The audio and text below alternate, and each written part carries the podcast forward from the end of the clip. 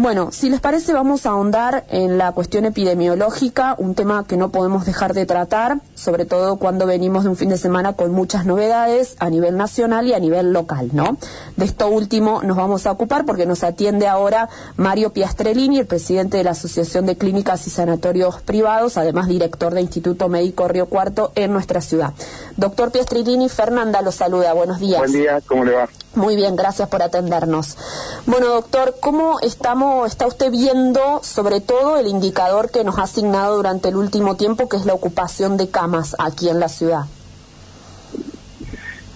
Bien, eh, si bien nosotros estamos viendo informes donde dicen que, que está cayendo el número de casos diarios, eh, eh, hay, hay otros indicadores que siempre son eh, un poco más lentos en, en, mostrar lo mismo, como son la mortalidad y la ocupación de camas.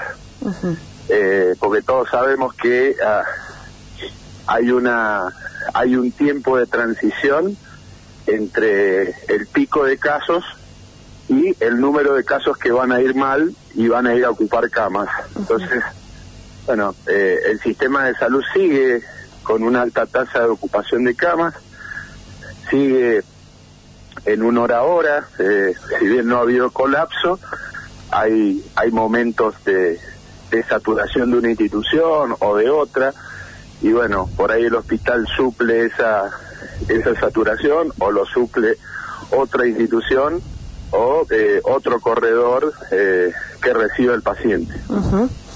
Bueno, eh, usted estuvo presente en la última, por supuesto, reunión con las autoridades sanitarias a nivel municipal. ¿Cómo está viendo esta nueva era, esta nueva fase de medidas, no, restrictivas, sobre todo haciendo eh, puntual hincapié en las reuniones familiares y qué acatamiento ve?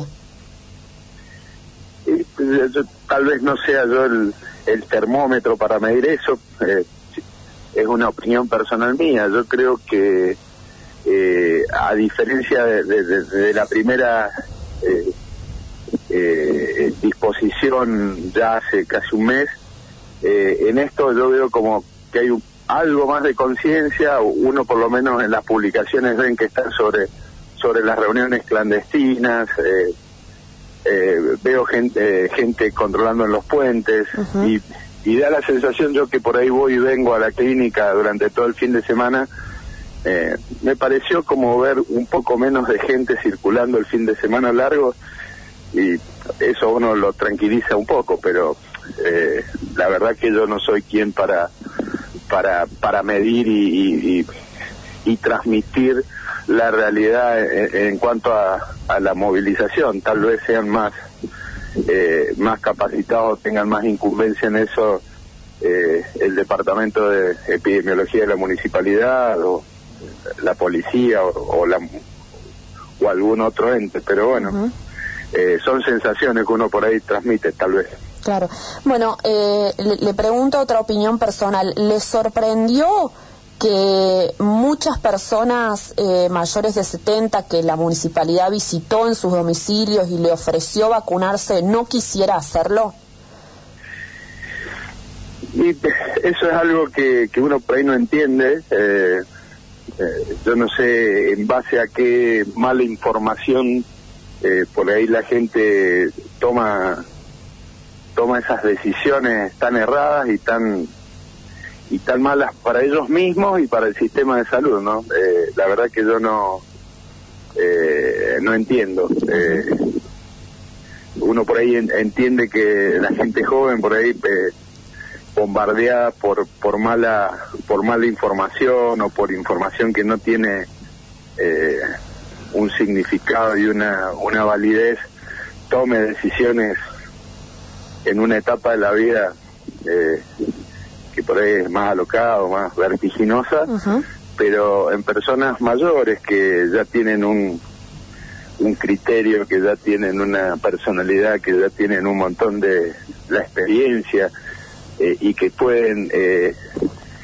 a, través de lo que escuchan o ven eh, en la televisión o en los medios y todo lo tanto que se comunica de bueno en, en, la mayoría de las veces respecto al, al COVID tomen de semejantes decisiones, eh, la verdad que a uno no deja de sorprenderlo. Claro.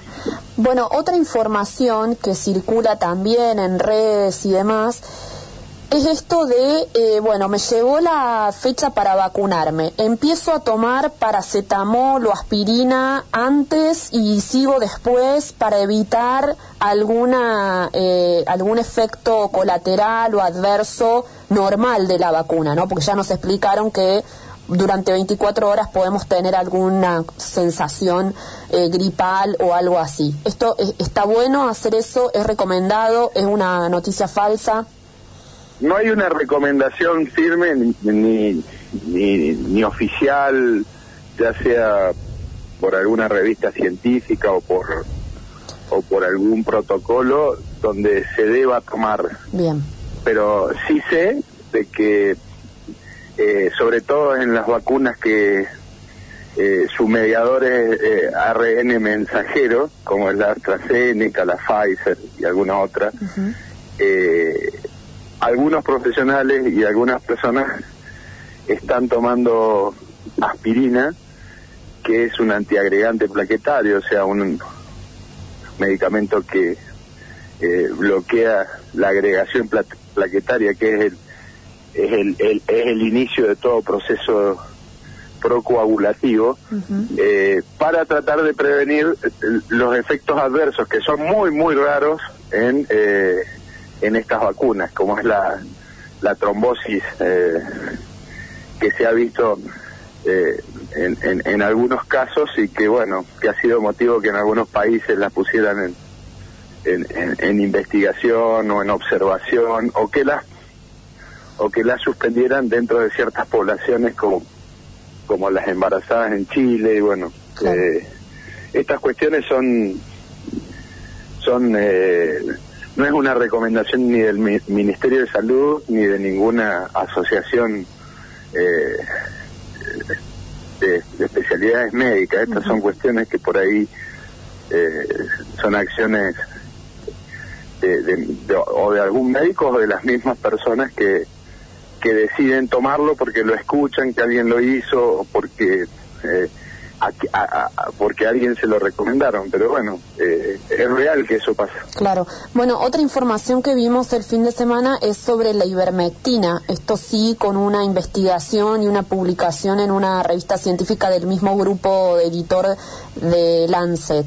Esta, este medicamento, este es un antiparasitario, corríjame, ¿podría llegar a ser un tratamiento contra COVID? es, es un estudio, bueno, eh, y hay otro estudio también que apareció, eh, que también es interesante leerlo, eh, que también aparece en, en, una publicación del CEDIER, que es una, una revista española muy prestigiosa, que es el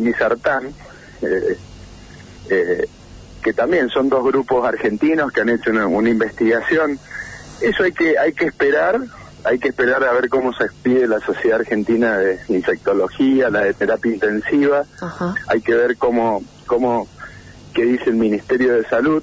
Eh, eh, la ivermectina eh, se viene usando ya hace más de un año y hay muchos médicos que la han estado usando, apoyados en estas publicaciones que ahora son más fuertes. Pero uno por ahí tiene que a mí me tocó eh, hablar sobre el tema del, del suero equino cuando nadie lo había usado y me parece que en ese momento dije algo que es oportuno ahora también. El hecho de que aparezcan cosas eh, publicadas en revistas serias eh, no quiere decir que ya sea una verdad, porque los estudios por ahí son hechos en grupos pequeños o o son un número de casos eh, que no superan los 100 o los 200 y por ahí esas cuestiones no tienen eh, una validez eh, contundente en cuanto a, la evidencia. Claro. Sino que están mostrando que están mostrando que ahí hay algo interesante que puede ser positivo y y que y, que y que estimula que se siga por ese camino y se vea y se incorporen cada vez más casos y en algún momento los estudios lleguen a tener la magnitud eh, eh, que den un, número de casos que eh, den una evidencia firme y contundente de que si se deben usar o no. Es, es, positivo, hay que verlo y esperar. Y bueno, acá abre la puerta, según lo que diga el Ministerio de Salud, en cuanto de ser usado o no. en el Instituto Médico, como sabemos, nosotros usamos solamente eh, los medicamentos que eh, autoriza la ANMAT y, el, y recomienda el Ministerio de Salud. Eh, y que la gente nos autoriza que usemos, ¿no? Claro.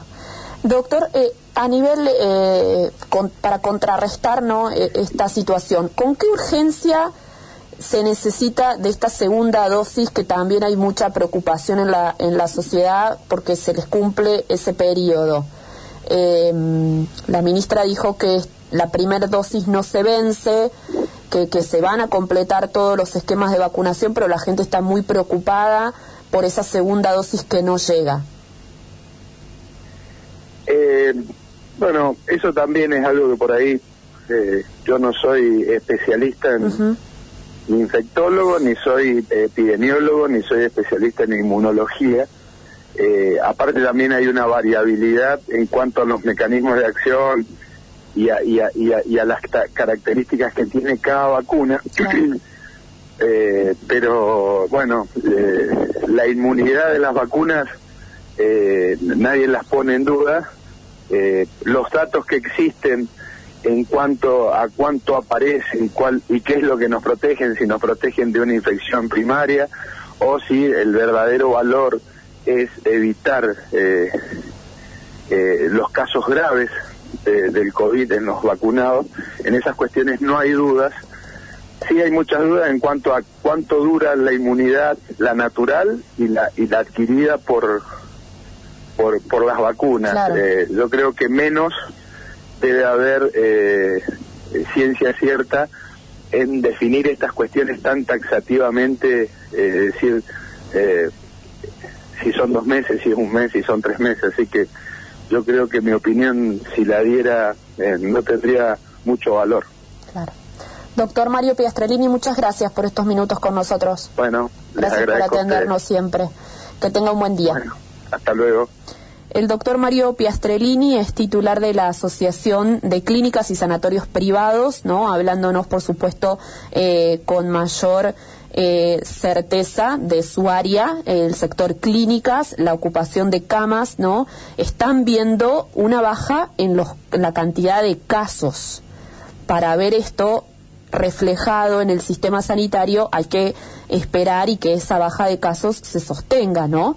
Recordemos, hay un tiempo lógico entre el momento del contagio, el momento en que la enfermedad se recrudece, el momento en que se requiere una cama y demás. Son eh, tiempos y, transcursos eh, lógicos que hay que esperar, ¿no? Por lo menos tenemos algunos indicadores que van bajando como la cantidad de casos, ¿no? El sistema por ahí está más en tensión, menos en tensión, pero eh, no puede relajarse todavía, ¿no?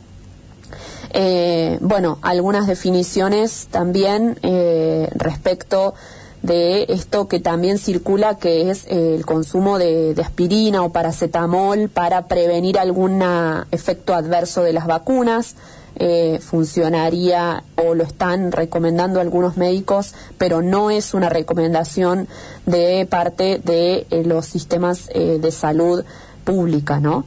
A tener en cuenta esto también. Y la ivermectina, que es un antiparasitario, que cada vez más investigaciones van llegando al mismo puerto, que podrían tener una, una acción eh, contra el SARS-CoV-2 en cuanto a tratamientos, ¿no? Vamos a ver si cada vez son más y esto va tomando más fuerza, ¿no? Por el momento sí se está aplicando, como decía el doctor, en, por lo menos en su institución, el suero equino, ¿no? Para contrarrestar esto que también tiene su forma de aplicación y en un momento específico del transcurso de la enfermedad.